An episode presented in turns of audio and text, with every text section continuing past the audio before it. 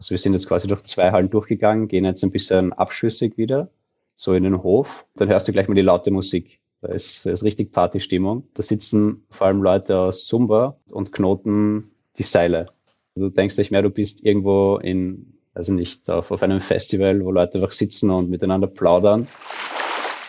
Wenn irgendjemand vorhat, Zelte zu kaufen und der jetzt nicht, keinen Bock auf Hängematten hat, dann würde ich empfehlen, dass der das jetzt sofort macht, wenn er es irgendwo bekommt. Die, die Lieferung von den Zeltherstellern, die werden irgendwann im Juli kommen. Also es wird einfach das erste halbe Jahr von 2022 keine Zelte geben.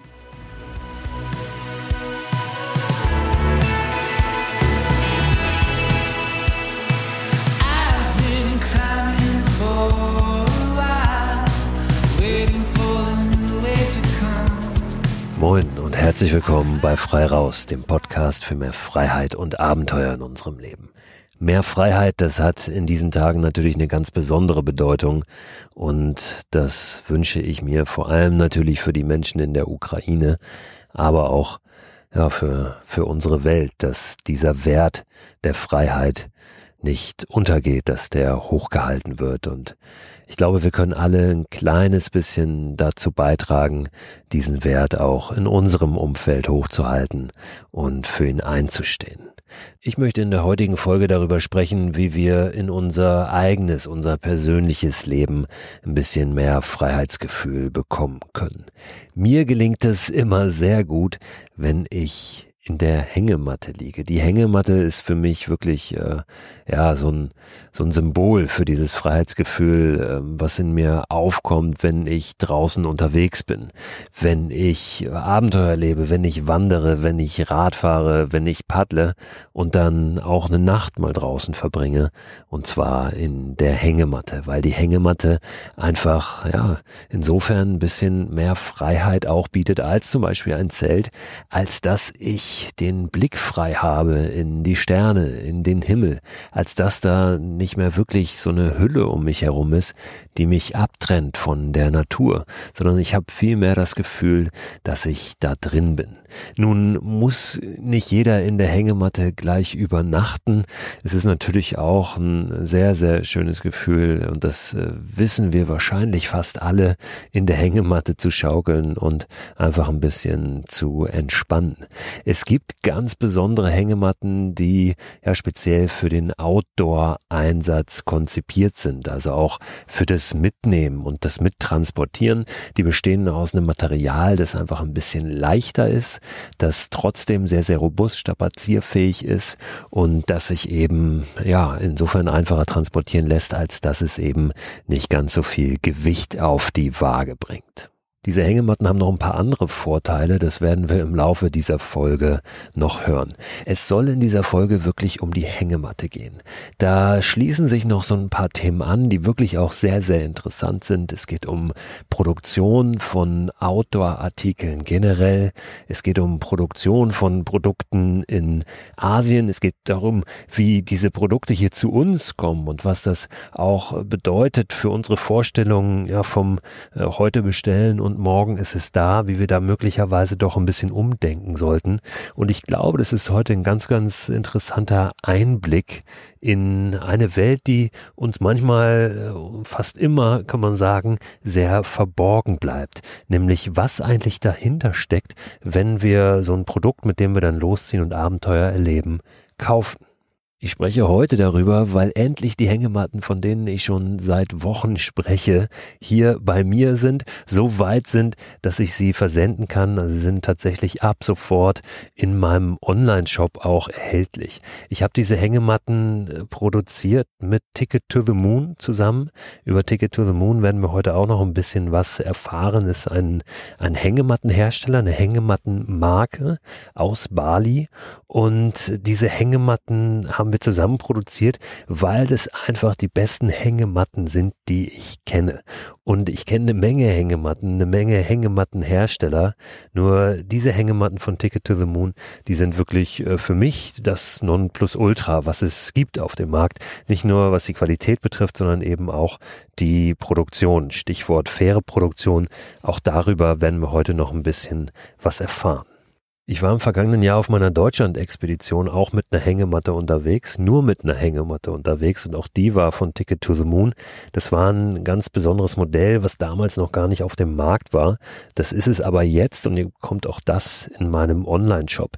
Dieses Modell hat einen integrierten Moskitoschutz und das Besondere an diesem Moskitoschutz ist, dass er so variabel ist, dass man ihn einfach absippen kann und dann verschwindet er sozusagen. Das ist wirklich was Besonderes. Das äh, ist bei den meisten Hängematten nicht der Fall, dass der eben ähm, ja einfach absippbar ist und dann den Blick wieder frei macht in den Himmel, in die Sterne und was da noch so um einen herum passiert.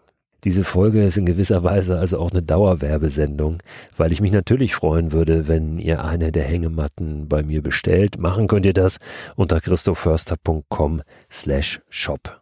Aber auch wenn ihr keine Hängematte bestellen wollt oder schon eine habt, dann ist diese Folge natürlich interessant für euch und ich glaube, ihr könnt eine Menge für euch mitnehmen. Ich habe in den letzten Wochen und Monaten sehr viel kommuniziert mit Flo. Flo aus Österreich. Flo ist für Ticket to the Moon verantwortlich hier in Europa, macht den Vertrieb hier, ist sogar ein Teil des Geschäfts mittlerweile, das hier in Österreich äh, für Europa zuständig ist. Und Flo ist Geschäftsführer für diesen Zweig von Ticket to the Moon. Und wir haben uns viel ausgetauscht, auch darüber, ähm, a, natürlich, ähm, wie produzieren wir diese Hängematten, äh, wie branden wir die am Ende noch und wie kommen diese Dinger dann zu mir nach Hamburg. Und das ist wahrlich eine echte Odyssee geworden. Und es hat eine ganze, ganze Zeit gedauert, bis diese Hängematten wirklich hier bei mir waren. Die sind im September auf die Reise gegangen, auf Bali und ja, haben wirklich einige Monate Monate gebraucht. Und diesen Weg wollen wir uns auch mal ein bisschen anschauen und nachvollziehen. Äh, was hat dazu geführt, dass das so lange gedauert hat? Und äh, ja, was muss man da eigentlich alles bedenken? Was steckt so dahinter, hinter einem Transport von solchen Produkten? Ich habe Flo heute hier im Podcast zu Gast und er nimmt uns mal mit nach Bali, mit in diese Fabrik, erklärt uns mal ein bisschen, wie das da aussieht und verrät uns auch zum Beispiel, warum es möglicherweise in diesem Jahr echt schwierig werden könnte, ein Zelt zu bekommen in Europa, wenn man da draußen irgendwo übernachten möchte. Und dass es dann doch vielleicht Sinn macht, mal über eine Hängematte nachzudenken, selbst wenn man bis dato immer ein Freund des Zelts gewesen gewesen ist. Oder eine Freundin natürlich. Flo, ich grüße dich. Schön, dass du da bist und herzlich willkommen hier im Freiraus Podcast. Ja, danke sehr. Ich freue mich auch sehr für die Einladung. Flo, Ticket to the Moon gibt seit 1996, gegründet von Charlie, einem Franzosen, der auf Bali diese Firma Ticket to the Moon gegründet hat. Das heißt, ihr lasst nicht in Asien produzieren, sondern ihr seid eine asiatische, eine balinesische Firma. Ja, das ähm, schon mal gleich festzuhalten. Wie sieht es da aus auf Bali in dieser Fabrik? Du bist ja oft da, hast einen guten Einblick, bist gerade jetzt vor ein paar Wochen auch erst wiedergekommen von dort. Nimm uns doch mal mit dorthin und beschreib uns, äh, wie es da aussieht. Vielleicht mal als erstes, wie ist diese Fabrik gelegen, die ja eine eigene Fabrik ist. Ne? Das heißt, dort werden nur Ticket to the Moon Hängematten produziert und nicht irgendwas noch von äh, anderen anderen Firmen, was da eingekauft wird, was da durchläuft, sondern es ist wirklich ein, ein eigenes Werk. Ne? Wie, wie sieht es dort aus? Es ist sehr idyllisch gelegen. Also es ist einerseits ein Industriegebiet, aber in Bali hast du eben immer diesen, diesen Bali-Touch, den viele eben auch aus diversen Filmen kennen oder von Fotos. Also du, wenn du mit dem Moped dort ankommst, das ist halt das Hauptverkehrsmittel dort, ähm, dann fährst du auf kleinen Straßen neben Tempeln, bei vier Kühen vorbei, die gleich neben unserer Fabrik sind. Und kommst du mal an, da ist ein, ein riesen Parkplatz. Also bei uns sind 300, 300 Mitarbeiterinnen beschäftigt. Ist aber gerade tendenziell eher wachsend, weil die Nachfrage so groß ist. Und da musst du mal, musst du mal Platz schaffen für, für 300 Mopeds. Genau, dann ist eben, dann geht man die, die Treppe rauf bei uns in das Office. Dort sitzen circa 15 bis 20 Leute. Leute, die sich um den Import kümmern, Leute, die sich ums Orderhandling kümmern, Leute, die sich um den Lokalmarkt kümmern. Wir haben ja auch ein paar Shops auf Bali. Ähm, wir hatten auch früher einen in Thailand, das hat aber nicht gut funktioniert dann nach Corona. Genau. Dann geht man weiter, kommt man quasi die Treppe wieder runter in die Produktion. Da siehst du mal wahnsinnig viele Menschen, die vor, vor Nähmaschinen sitzen und wo dieser Stoff einfach durchfährt durch die Maschinen. Also gibt es manche Leute, die nähen die Seitenteile an, manche Leute nähen die Expressbags, und die sind eben immer so zusammen, so abteilungsweise. Das ist nämlich auch ganz spannend, dass diese Express-Bags, diese Taschen, die da dran sind, die brauchen in der Produktion bei uns echt genauso lang wie die Hängematte. Und da nehmen wir uns echt Zeit. Das ist nämlich wirklich ein komplexes Produkt. Die haben ja bei uns diese Mondform, diese Taschen. Das sind ganz, ganz viele Schritte und da, da muss man echt mit sehr viel Detailverliebtheit rangehen, damit das wirklich schön wird. Genau, dann geht man bei denen vorbei. Dann ist hinten unser Produktionsleiter, der hat dort in sein Büro Genau, vorne ist dann auch die, die Warenanlieferung. Da gehen wir jetzt eigentlich schon weiter in die nächste Halle. Da kann man entweder durch ein kleines Loch, durch die Wand, durch einen Vorhang über einen Riesenhaufen Stoff ähm, drüber laufen. In, in die nächste Halle ist ein bisschen tiefer, ist ein Meter tiefer. Dann siehst du, das sieht ganz lustig aus. Da ist eine, eine Rolle wie, wie ein Klopapier aufgehängt. Da ist ein Licht und da sitzen darunter zwei Leute versteckt quasi. Die rollen diese, diese Rolle ab und die untersuchen das Material eben quasi mit, mit den Augen auf, auf Makel. Also Löcher, so Produktfehler, das erkennt man recht gut. Ist auch ganz lustig in den Mittagspausen. Ähm, ist vielleicht ein bisschen arg, wenn man, wenn man die Balinesen nicht kennt, aber die, die schlafen sehr gern. Die machen gerne ein Siesta zu Mittag.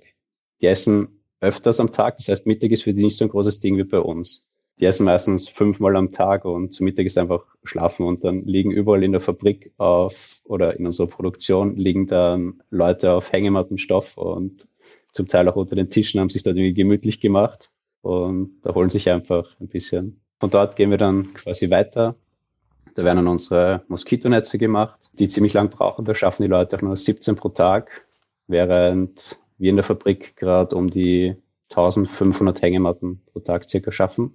Also mit einer Schicht, was gerade so üblich ist bei uns. Dann können wir von dort wieder ein bisschen weitergehen. Da ist unser, unser Testraum. Da haben wir gerade eine, eine Prüfmaschine bekommen, eine neue, vor drei, vier Monaten. Da zerreißen wir jetzt einfach regelmäßig alles, was wir so rausbringen. Der eine oder andere kennt ja vielleicht unsere Videos von diversen Highline-Aktionen, wo Leute da hunderte Meter über einer Schlucht hängen. Und da wollen wir wirklich sicher gehen, dass da ja niemand fällt, dass da wirklich alles passt. Das ist ganz spannend für uns, auch mal zu wissen, wo die Produkte wirklich reißen. Und das wissen wir bei jedem Produkt und aus jeder Charge. Also wir sind jetzt quasi durch zwei Hallen durchgegangen, gehen jetzt ein bisschen abschüssig wieder, so in den Hof quasi. Dann hörst du gleich mal die laute Musik. Da ist, ist richtig Partystimmung. Und da sitzen vor allem Leute aus Sumba, wo auch unsere Stiftung sitzt, und knoten die Seile. Du denkst nicht mehr, du bist irgendwo in, also nicht auf, auf einem Festival, wo Leute einfach sitzen und miteinander plaudern und auch was trinken, aber die trinken natürlich nur Wasser und knoten nebenbei eben die Seile. Das ist auch eine schöne Sache, weil jetzt auch Leute, die jetzt nicht besonders gut geschult sind oder noch nicht so gut nähen können, weil wirklich vielen Leuten auch so eine Arbeit anbieten können. Ja, ich glaube, die meisten von uns haben ja so eine äh, Vorstellung, so ein Bild davon, wie das in einer großen äh, Fabrik in Asien äh, aussieht, wo so Produktionen durchlaufen, wo hunderte Menschen sitzen und den ganzen Tag nähen, nähen, nähen, äh, im schlimmsten Fall noch Kinder. Wie viel diese Vorstellung dann mit der Realität wirklich zu tun hat, ist sicherlich sehr unterschiedlich, aber es ist ja doch irgendwie in unseren Köpfen.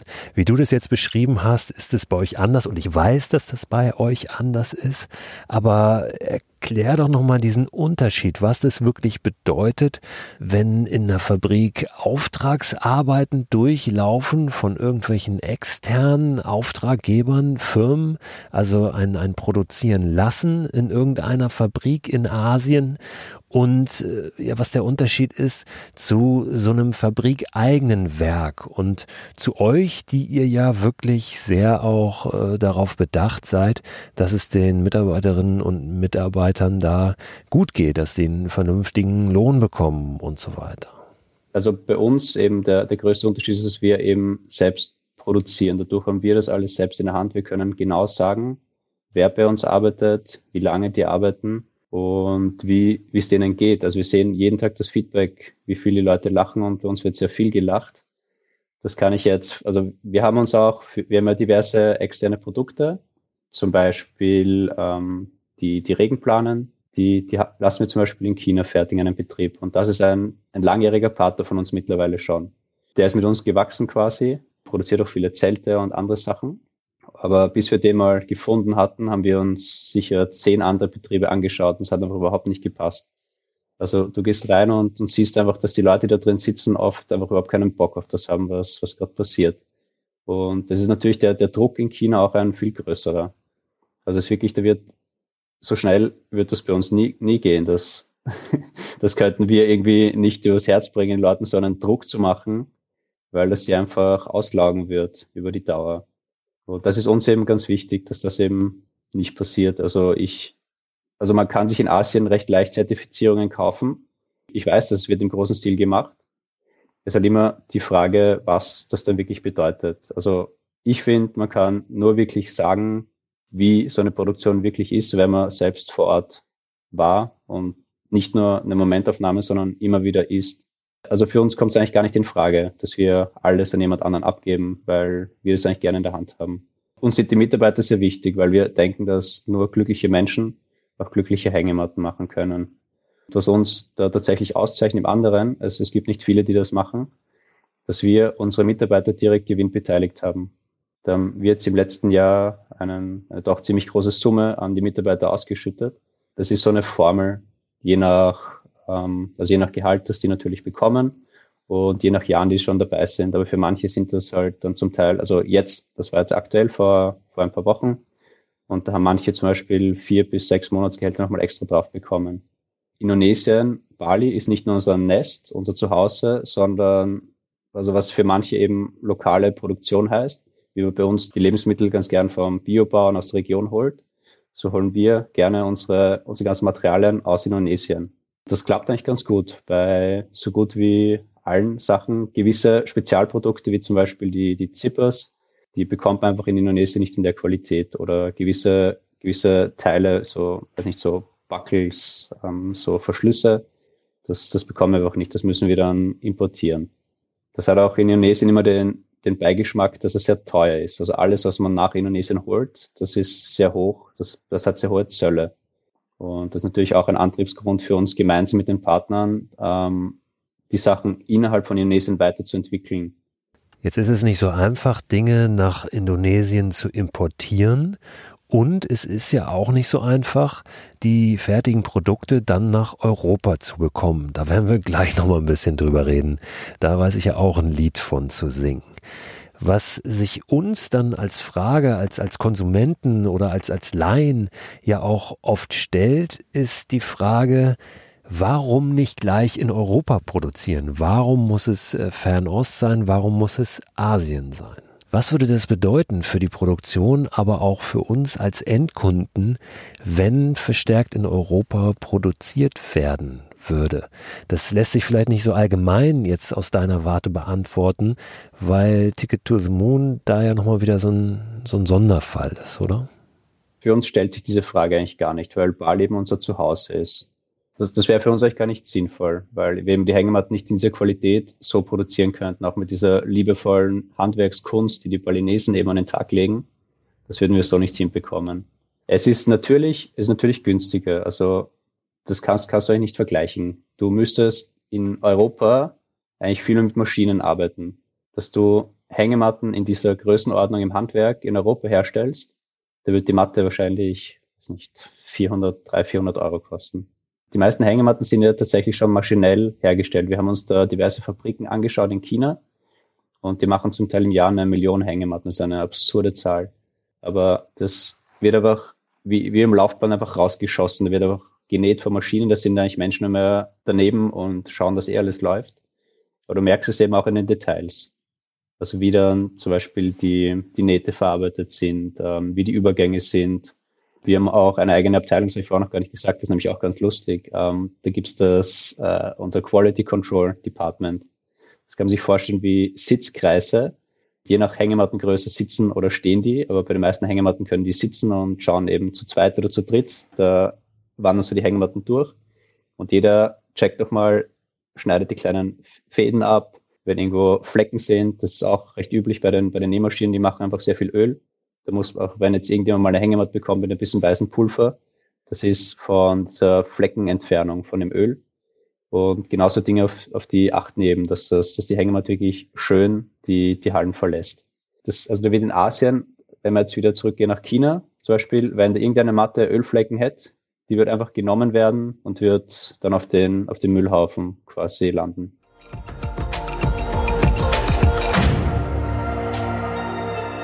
Wenn ich jetzt in Deutschland in der Hängematte liegen möchte, dann muss diese Hängematte ja aber zu mir kommen. Lass uns über diesen Weg sprechen, den die Produkte nehmen. Am Beispiel meiner Hängematten, die ich jetzt bestellt habe, die wir zusammen produziert haben, die ja, ja, dann verschifft werden mussten, beziehungsweise ist das die erste Frage. Ist es das Schiff immer, ähm, oder was ist es? Welcher, welcher Weg ist der, der günstigste, der beste, der umweltfreundlichste, um dann Produkte von Bali aus eurer Fabrik nach Europa zu bekommen? Und was sind die Herausforderungen dabei? Viele große Unternehmen haben dieses Jahr die gesamte Vor- also die ganze Ware eingeflogen. Das ist ein, ein, ein Wahnsinn aus ökologischer Sicht eigentlich. Aber es ist gerade so schwierig mit den Lieferketten, dass die Kunden wirklich alles bekommen. Und das, also da sprechen wir nicht mehr von Gewinn. Also da, die Firmen nehmen einen Verlust in Kauf, damit sie gerade den Markt bedienen können. Aber bei uns, äh, wir sind in Indonesien und Indonesien hat viele tausende Inseln und das heißt, wir haben schon mal viel Wasser um uns herum.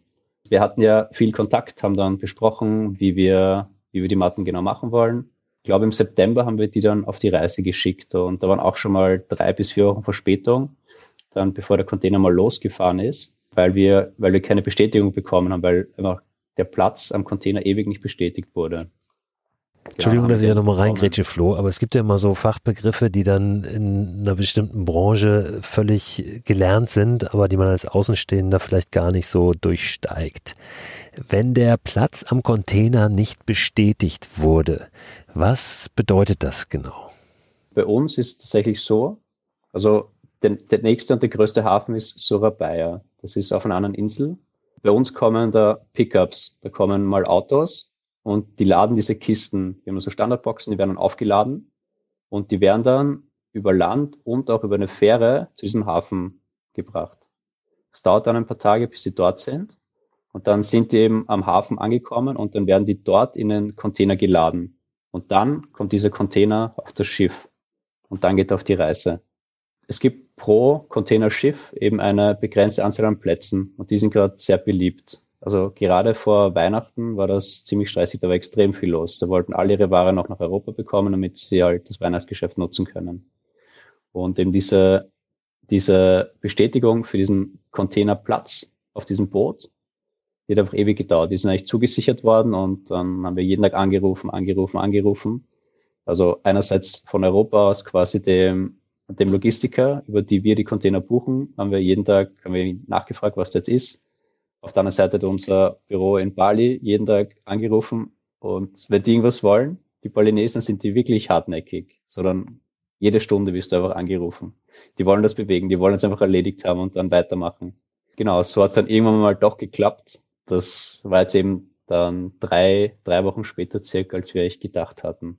Jetzt haben wir eigentlich eh Glück, weil unser, unser Lager ist in München und von Surabaya, also von Surabaya bis München ist die Strecke schon mal deutlich kürzer, als wenn man jetzt von China zum Beispiel nach Hamburg bringt. Es gibt, wenn man Sachen von Indonesien nach, nach Europa bringen möchte, eigentlich zwei große Häfen, die oft angefahren werden. Der eine ist eben Koper in Slowenien. Der ist uns am liebsten, weil es eben die direktere Route war, weil das Schiff weniger weit fahren muss und auch weil der Landweg deutlich kürzer ist. Der andere Weg ist, dass die dann quasi herumfahren um den Suezkanal, einmal um Europa herum und dann landen in Hamburg am Hafen. In unserem Fall haben wir für, für Koper Slowenien keinen Platz mehr. Also da gab es gerade kein Schiff, das dorthin gefahren ist. Also wir mussten einfach da nehmen, was kam. Und das war in dem Fall eben Hamburg. Da kam dieses Schiff dann an, auch mit drei bis vier Wochen Verspätung, was auch gerade so der Standard ist. Woran liegt das, dass dann so ein Schiff drei, vier Wochen zu spät ist? Warum verzögerte sich das so? Hängt das dann irgendwo fest? Das ist, ist eine ziemliche Blackbox. Also zum Teil gibt es dann so Geschichten wie, dass ein ein Schiff sich im Suezkanal entscheidet, sich querzustellen und was dann natürlich einen riesen Rückstau auch hat, dann gibt's, sind zum Teil die, die Häfen komplett überlastet, dass das Schiff dann, zum Teil in Amerika ist das gerade extrem, weil da gibt's ja einen Hafen, wo quasi die ganze Ware von China nach Amerika kommt, wo du zum Teil Schiffe dann eine Woche oder zwei Wochen vor dem Hafen herumtuckern hast oder einfach stehen dort, die einfach warten, dass sie reinfahren dürfen. Also gibt's verschiedenste Gründe dann ist es oft auch, dass sie später erst losfahren dürfen, dass sie auch dort im Hafen irgendwie noch warten müssen, bis sie fahren dürfen. Und der Suezkanal ist halt auch sehr eng. Also da gibt's, das ist dann ganz klar getaktet, wann, wann wir durchfahren will. Das ist wie, wie am Flughafen, wenn das Flugzeug quasi landen will und dann heißt es, ja, warte, da sind noch zweite Flugzeuge vor dir dran, dreh noch eine Runde. Aber wir waren, wir waren im Endeffekt eigentlich eh noch früh dran. Also es war dann, glaube ich, Mitte bis Ende November, dass quasi das Schiff dann wirklich angelegt hat in Hamburg dann, dann, kam, dann kam schon die Nachricht vom Logistiker, dass wir eine Zollbeschau erhalten haben. Also der Container steht dann im Hamburger Hafen, ist wahrscheinlich noch nicht ausgeladen und Zollbeschau bedeutet, dass der Zoll da reingucken will. Ja, ganz einfach gesagt. Der guckt wahrscheinlich ja nicht in jeden Container rein, oder? Habe ich das richtig verstanden? Nein, nein, überhaupt nicht. Also es ist, es ist, es ist mir ein bisschen unklar. Was uns vor allem auffällt und was auch uns die Logistiker mitgeteilt haben, ist es, dass es gegen Ende des Monats dass da eher in Container reingeguckt wird als, als am Anfang, weil es gewisse Zahlen gibt. Also der Zoll muss sich auch irgendwie finanzieren und ich glaube, die haben dann gerade Ende des Monats ziemlich Druck, dass sie dann auch auf ihre Statistiken kommen. Wenn der Zoll sagt, er will einen Container öffnen, der, der bekommt vorher schon Dokumente zugeschickt und sagt, okay, passt, den schauen wir uns an. Und dann musste mal zu dem, ähm, zu dem, zu den, den Zöllnern kommen.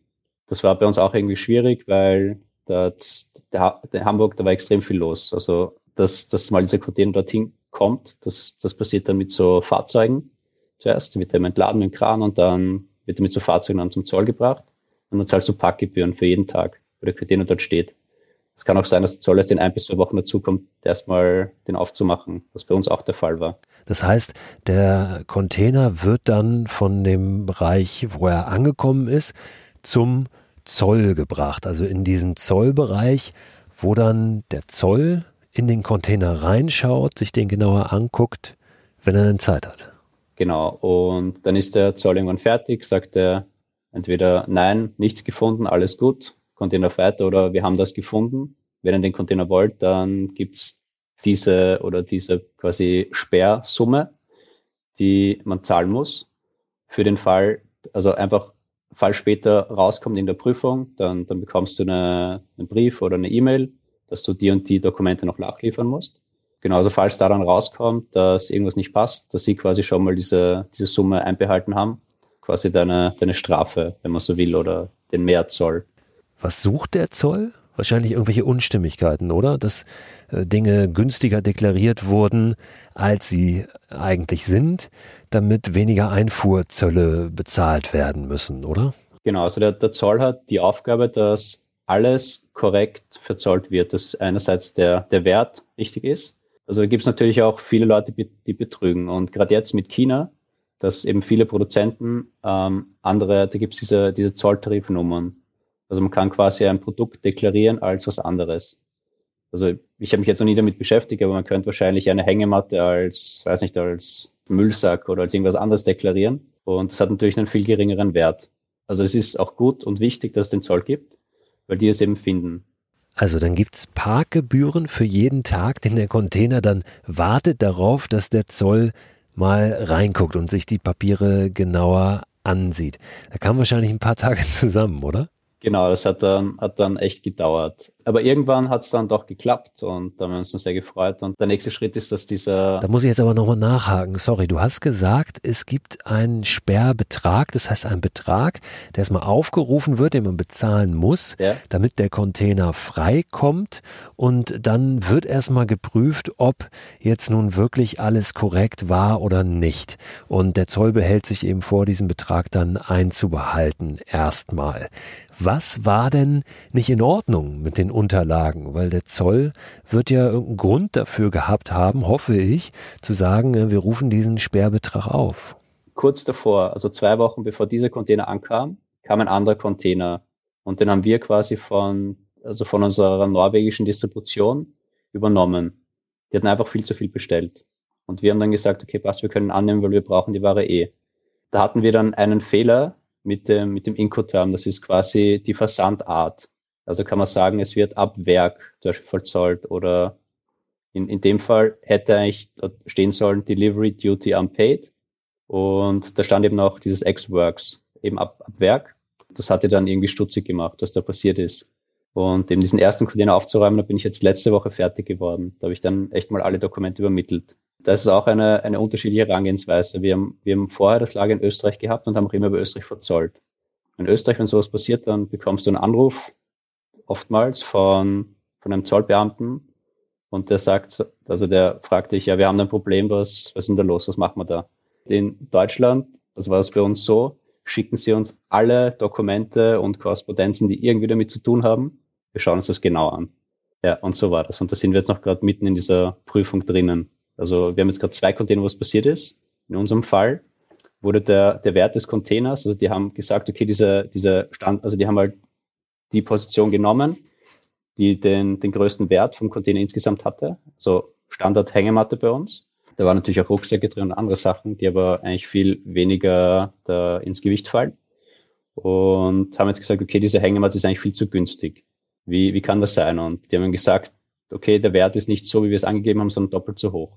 Dementsprechend in Deutschland musst du Einfuhrumsatzsteuer abführen. Das heißt, das sind 19 Prozent, soweit ich weiß. Die werden dann, die musst du quasi sofort zahlen, musst in Vorleistung gehen, führst dieses Geld ab und bekommst dann später über deinen Umsatz, über deinen Umsatzsteuerausgleich wieder zurück. Wenn jetzt dieser Wert aber doppelt so hoch angelegt wird, also das fällt wirklich ins Gewicht, also fast 20 Prozent von einem Container, der eh schon teuer ist, einzuführen und dann auf doppelt so hoch. Und bei uns sind eben zwei Container hintereinander dann so angekommen. Also da haben wir echt mal schlucken müssen. Da haben wir uns auch von, von Freunden jetzt Geld ausgeliehen, damit wir da überhaupt ähm, mal weiterkommen. Und das nächste war, wir, wir konnten dann eben auch die, die Rechnung auf Bali gar nicht zahlen, weil eben so viel Geld da blockiert war von uns. Zum Glück haben wir eben sehr gute Beziehungen mit der Firma in Bali und die haben uns da Stunden gewährt. Die müssen natürlich auch die Mitarbeiter zahlen, aber die haben eh gerade einen Buffer und das ist, ist gerade okay. Aber da gehen viele andere Firmen zu Bruch an sowas, an so einer Prüfung. Ja, als du mir damals gesagt hast, die Hängematten sind schon in Hamburg, da waren sie für mich natürlich schon zum Greifen nahe. Aber jetzt kann ich nicht nach Hamburg in den Hafen reinmarschieren und sagen, hier steht irgendwo ein Container und in diesem Container sind irgendwo zwei Kartons drin. Die sind für mich. Das funktioniert natürlich so nicht. Welchen Weg haben diese Hängematten dann nochmal genommen? Von Hamburg, vom Hamburger Hafen, ähm, einmal wieder raus, noch eine ganze Weile durch die Republik, um wieder zu mir hier äh, nach Hamburg zu kommen. Das hört sich ja ein bisschen verrückt, ein bisschen wahnsinnig an. Beschreibt doch nochmal, äh, wie, wie die Odyssee dann weiterging. Genau, also zuerst mal musste aus dem Zoll raus. Da musste auf den Zug geladen werden und mal quasi aus diesem Bereich raus. Und dann wird der üblicherweise umgeladen auf, auf LKWs. Und die haben den dann gebracht zu uns. Ähm, wir haben uns ein Lager in der Nähe von München in Zolling. Das hat dann auch ein bisschen gebraucht, weil eben Weihnachtsstress war. Und dann am 23. Dezember, da erinnere ich mich noch, das war ein Tag vor Weihnachten, ist der Container endlich angekommen. So, und das war eigentlich der Container, der gedacht war für den Verkauf, zu, also eigentlich für das Weihnachtsgeschäft noch. Und was eben noch wichtig war für diese ganze Zollgeschichte, was wir auch belegen mussten, ist, dass wir eben Distributor sind. Also unsere Hauptkunden sind eigentlich sind klassische Outdoor-Geschäfte. Da, da, muss man eben für die noch eine Marge einplanen, damit die ihre Mitarbeiter bezahlen können, damit die einfach das verteilen können und auch Werbung machen können. Und da muss natürlich für den Endkunden auch ein attraktiver Preis sein. Und so hat sich eben auch dieser Wert bei unseren Hängematten zusammengesetzt. Der, der Container kommt dann zu uns und wird dann entladen. Das war natürlich dann Weihnachten, da hat mal keiner gearbeitet. Da gab es einen riesen Rückstau. Dann hatten wir auch noch ein Problem mit den Barcodes, wo wir dann auch noch Interaktionen hatten, bis es dann eigentlich mal aufgelöst wurde. Und die Ware dann schlussendlich in, auf, auf Paletten stand und wir das eigentlich mal losschicken konnten. Und dann ist natürlich immer diese bekannte letzte Meile, die uns eigentlich die größten Kopfschmerzen bereitet. Also immer noch, also auch wenn man sich diese ganzen Zollprobleme ähm, mal so vor Augen führt. Aber die letzte Meile ist dann doch immer noch eine Nummer krasser. Da geht es dann um, weiß nicht, zwei oder drei Hängematten oftmals, die einfach an irgendeinen Endkunden geschickt werden, wo einfach die, die Versanddienstleister komplett versagen. Also wo einfach die das überhaupt nicht hinbekommen, obwohl eigentlich alles korrekt dort war und sagen dann, okay, am Türschild stand dann der falsche Name oder wir haben, wir haben die Hausnummer nicht gefunden oder weiß nicht, das und das und das, das kann absurd werden. Und wenn dann jemand schon ein zweites Mal einfach nachbestellt hat, weil gemerkt, okay, das erste kommt nicht, das können echt kann echt sehr komplex werden. In deinem Fall war das eben mit, mit dieser Palette und die haben wir auf den Weg geschickt und ich glaube, die war jetzt auch über eine Woche unterwegs. Das ist eigentlich gar nicht so weit, also von, von München nach Hamburg. Und es fahren ja ständig LKWs, aber das wird halt zum Teil auch noch umgeladen. Da werden dann Kontingente an andere Logistiker verkauft. quasi dann, also dass der, der erste Logistiker, den du beauftragst, dass der dann quasi Strecken an andere Logistiker weiter vergibt, weil der es einfach gerade günstig anbietet. Das ist auch schon sehr vernetzt und integriert, die, die ganze Logistikbranche. Und dadurch kann es eben auch mal dauern. Und das ist auch oft schwierig. Also sie, auf Nachfrage sagen sie dir normal schon, wo der Container ist. Aber wie man das normal kennt mit einem DHL-Tracking oder von einem beliebigen Dienstleister, das ist bei Paletten noch mal ein bisschen anders. Aber schlussendlich kam dann eben doch der LKW und da habe ich hier ein, ein, Video bekommen, von dem habe ich sehr gefreut, weil das, weil ich, weil ich gedacht, okay, puh, geschafft. Für mich war das natürlich ein Feiertag, als die Hängematten dann wirklich hier waren. Ein paar Produkte kamen dann noch hinterher, die waren dann immer noch nicht da, aber die Hängematten waren es schon mal und ich habe dann den ganzen Tag ausgepackt hier. Mein Sohn hat mir geholfen, habe äh, Regale voll gestapelt im, im Keller. Ähm, ja, aber wenn man dem, dem ganzen Weg, dieser ganzen Odyssee, was ähm, was Positives abgewinnen will, dann kann man ja doch sagen, es zeigt ganz schön auf, wie, wie ja doch nicht selbstverständlich diese ganzen Abläufe im Hintergrund sind, die wir oft so als Konsumenten für sehr selbstverständlich erachten, dass wir was heute bestellen und morgen ist es da. Ganz so einfach ist es dann doch nicht. Ne?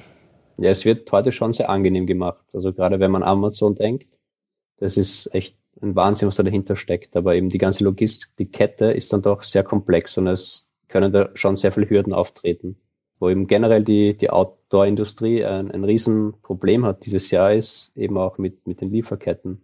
Also es haben ja viele schon gemerkt, dass es einfach brutal teurer, also es wird alles brutal teurer. Also es war vom, vom letzten Jahr auf dieses Jahr schon der Sprung mit 10, 15 Prozent. Dieses Jahr wird es ähnlich sein.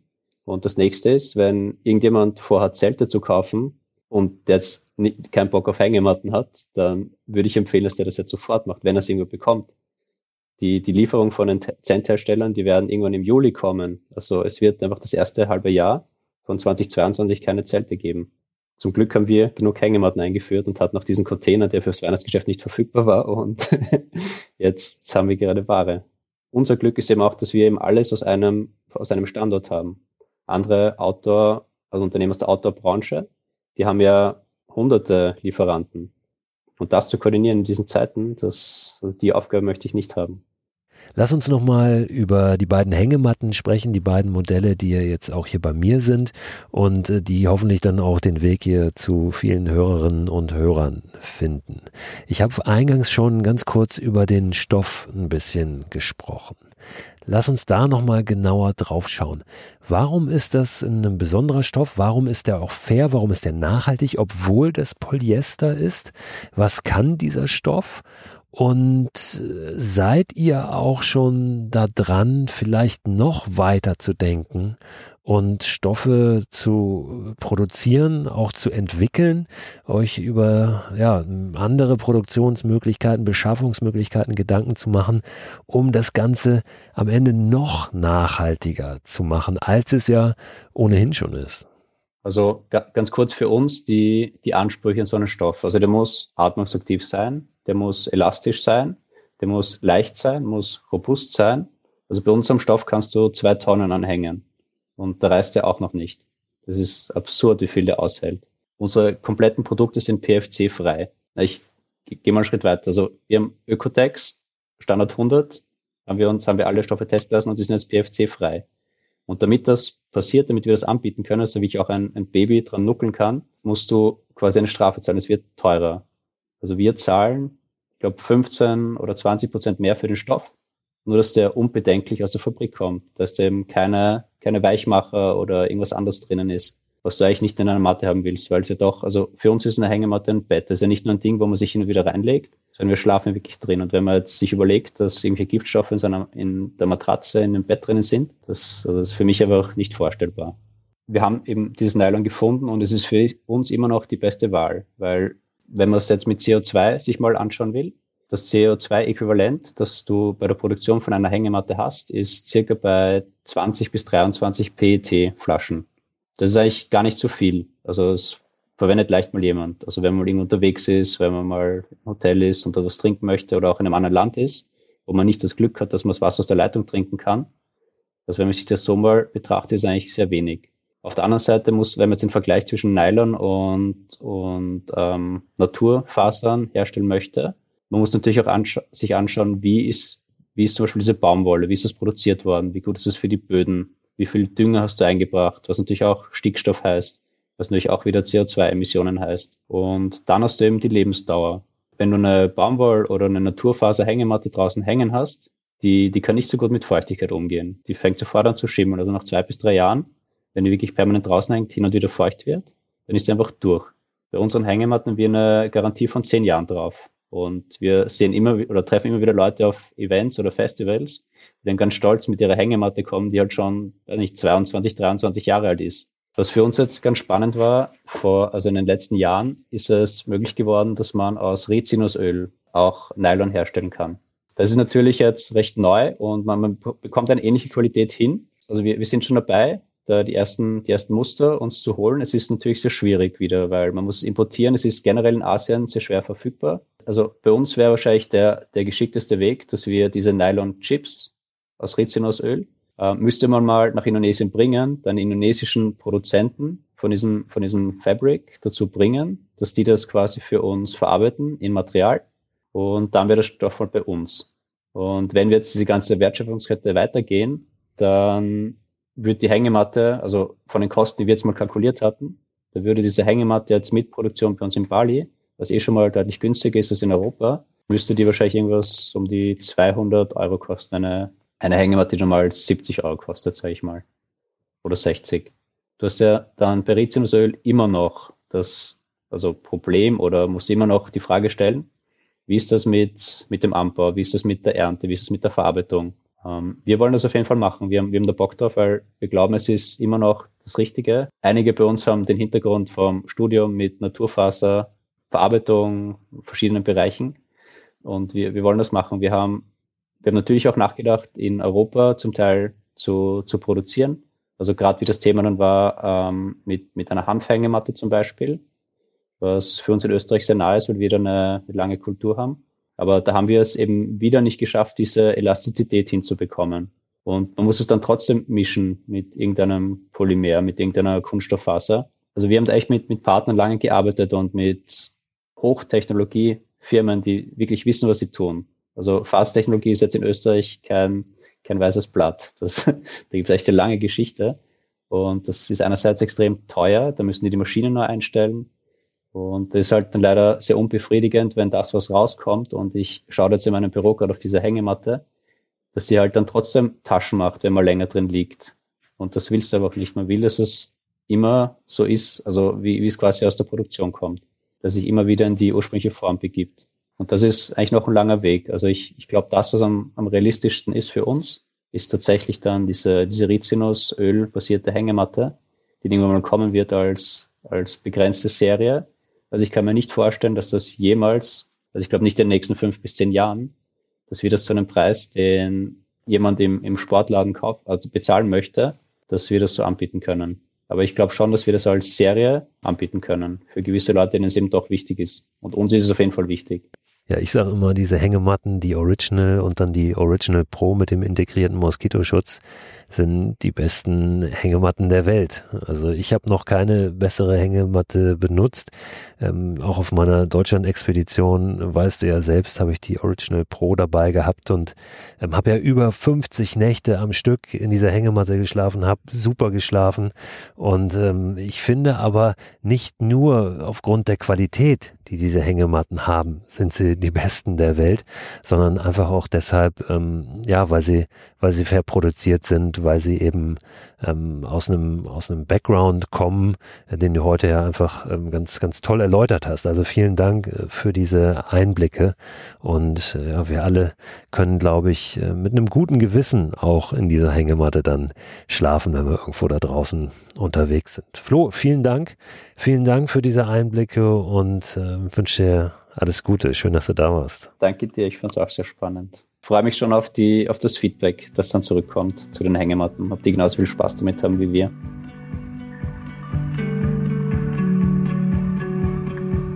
Ja, Freunde, das war diesmal ein bisschen eine andere Folge, aber ich hoffe, dass ihr trotzdem äh, Freude daran gehabt habt und ich sage noch einmal, wo ihr euch jetzt hinbegeben könnt, um euch diese Hängematten mal anzusehen und zwar auf die Seite christoförster.com slash shop. Da findet ihr neben den Hängematten übrigens auch separate Moskitonetze die ihr nutzen könnt, um die Modelle ohne Moskitoschutz eben so ein bisschen zu pimpen und zu ergänzen oder natürlich auch, um eine Hängematte, die ihr schon habt, zu ergänzen. Es folgen in den nächsten Tagen auch noch Tabs, also Regenplan für Hängematten speziell, speziell auch für diese Hängematten und Underkills. Das sind diese Isolierungen, die noch unter die Hängematte gespannt werden können, damit man keinen kalten Hintern kriegt. Also die landen irgendwann auch in den nächsten Tagen in meinem Online-Shop und ja, werft einfach immer mal wieder einen Blick da rein oder abonniert den Newsletter, der diesen Podcast begleitet unter christophförster.com slash frei raus könnt ihr den abonnieren und da findet ihr natürlich auch immer solche Updates als allererste. Ich danke euch fürs Zuhören. Bis nächsten Donnerstag.